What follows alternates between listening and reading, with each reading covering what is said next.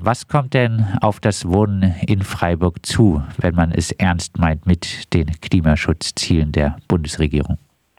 Ja gut, es ist ja noch nicht ganz ausgemacht, was tatsächlich kommt. Es steht äh, im Koalitionsvertrag drin, dass die Anforderungen an Bestandsgebäude deutlich verschärft werden sollen. Und wenn dort wirklich energetische Effizienzstandards im Sinne von einem KfW 55 oder KfW 40 Haus angestrebt werden, dann wird es richtig teuer und irgendwer muss das am Ende bezahlen.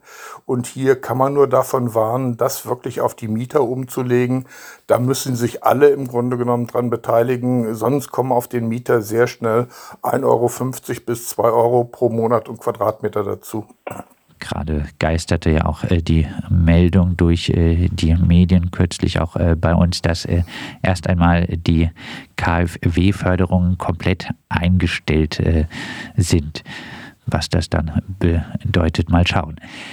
Ja, Sie waren vor einer Klimamiete. Was ist das? Na ja, gut, äh, wir müssen ja klimapolitisch einiges tun. Das heißt, wir müssen die Wohnungen natürlich äh, weiter dämmen, den Energieverbrauch weiter senken. Aber wir denken, man muss auch viel stärker darauf achten, wo ist denn eigentlich das Kostenoptimum zwischen der Energieeinsparung und eben auf der anderen Seite einer regenerativen Energieversorgung. Wir gucken immer ganz verzweifelt auf die Einsparung. Wir wollen immer weiter einsparen. Dabei können wir ja inzwischen relativ preiswert regenerative Energie erzeugen, über Photovoltaikanlagen zum Beispiel heißt, äh, es gäbe äh, durchaus äh, Dinge bei der energetischen Sanierung, wo Sie sagen würden, aus Kostengründen sollte man da lieber verzichten. Naja, also nicht verzichten auf, auf Energieeinsparung wollen wir sicher nicht, aber die Frage ist einfach, wie weit treibt man das Ganze?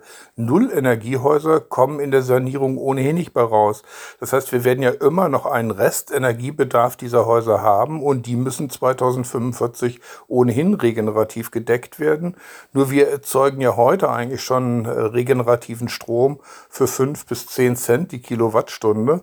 Und das kann man eben auch dezentral machen äh, bei den Häusern, in den Quartieren äh, und dann eben zum Beispiel mit Wärmepumpen die Wärmeenergie äh, erzeugen.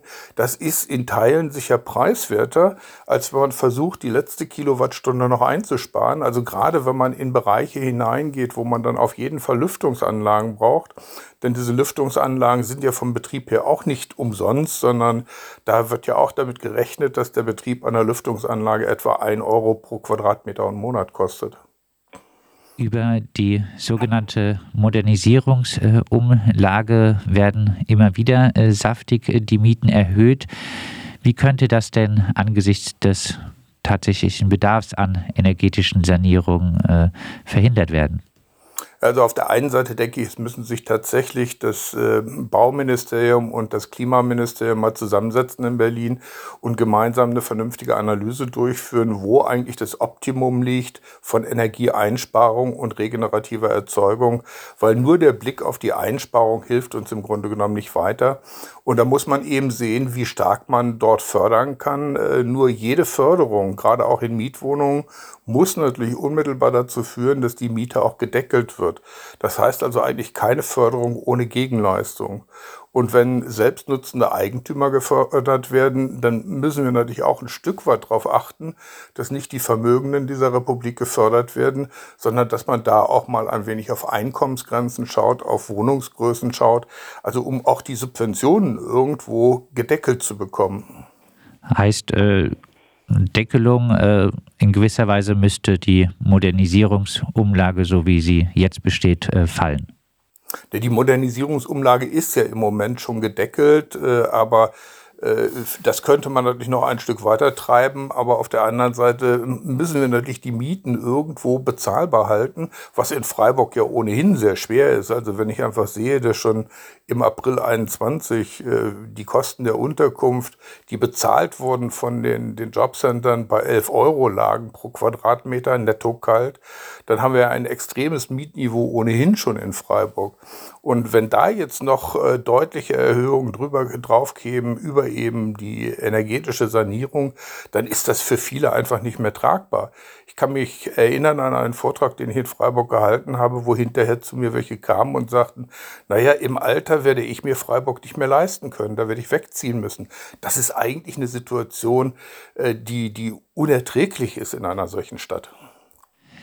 Sie äh, sprechen äh, für äh, das Gütesiegel Mein Vermieter. Was ist denn äh, eine Vermieterin, ein Vermieter, äh, der die das äh, Gütesiegel Mein Vermieter verdient hätte? Gibt es solche Vermieter überhaupt? Ja, natürlich gibt es solche Vermieter. Also wir haben ja klare Kriterien auf unserer Homepage auch ausgewiesen. Dazu gehört im ökonomischen Bereich unter anderem eine Begrenzung der Gesamtkapitalrendite auf 3,5 Prozent. Äh, jedes Unternehmen muss Geld verdienen, das ist überhaupt keine Frage. Aber die, der Punkt ist einfach, es soll gerade mit Wohnungen nicht übermäßig verdient werden und daran halten sich unsere Mitglieder dann eben auch. Das nächste ist natürlich, neben ökonomischen Kriterien geht es auch darum, ein ordentliches Miteinander mit den Mietern zu haben und eben auch sich um soziale Belange zu kümmern, also dass man eben nicht gleich, wenn die erste Miete mal nicht gezahlt wird, aus welchen Gründen auch immer, gleich die Räumungsklage anzudrohen, äh, mit dem großen Knüppel zu kommen, sondern zunächst mal andere Formen auszuprobieren. Zum Beispiel äh, machen unsere Mitglieder eigentlich alle erstmal eine Schuldnerberatung. Das hat sich ja inzwischen auch bei den Energieversorgern und allen Wohnungsunternehmen gezeigt, dass das am Ende viel hilfreicher ist und eher das Geld wieder reinkommt, als wenn man sofort zur Klage greift und dann hinterher einen Titel hat, aber trotzdem kein Geld hat und der Mieter auf der Straße sitzt. Also das sind alles Dinge, äh, die da mit reinspielen, die wir in den Kriterien ausgewiesen haben. Diese Kriterien verpflichten sich unsere Mitglieder eben einzuhalten.